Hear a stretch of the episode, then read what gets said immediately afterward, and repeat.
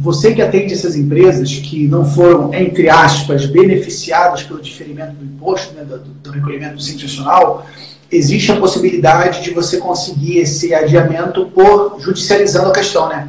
Entrando aí com uma ação, é, enfim, tem que com o advogado, né? Não é um assunto com o contador diretamente, mas uma ação para que ele possa é, ser desobrigado a recolher esse imposto agora e recolher isso em outro momento.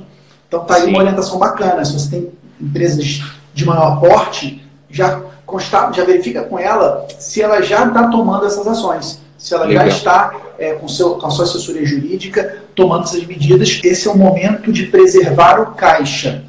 E aí é um outro ponto, outra sacada. Reforça com o cliente se ele está nesse momento protegendo o caixa dele.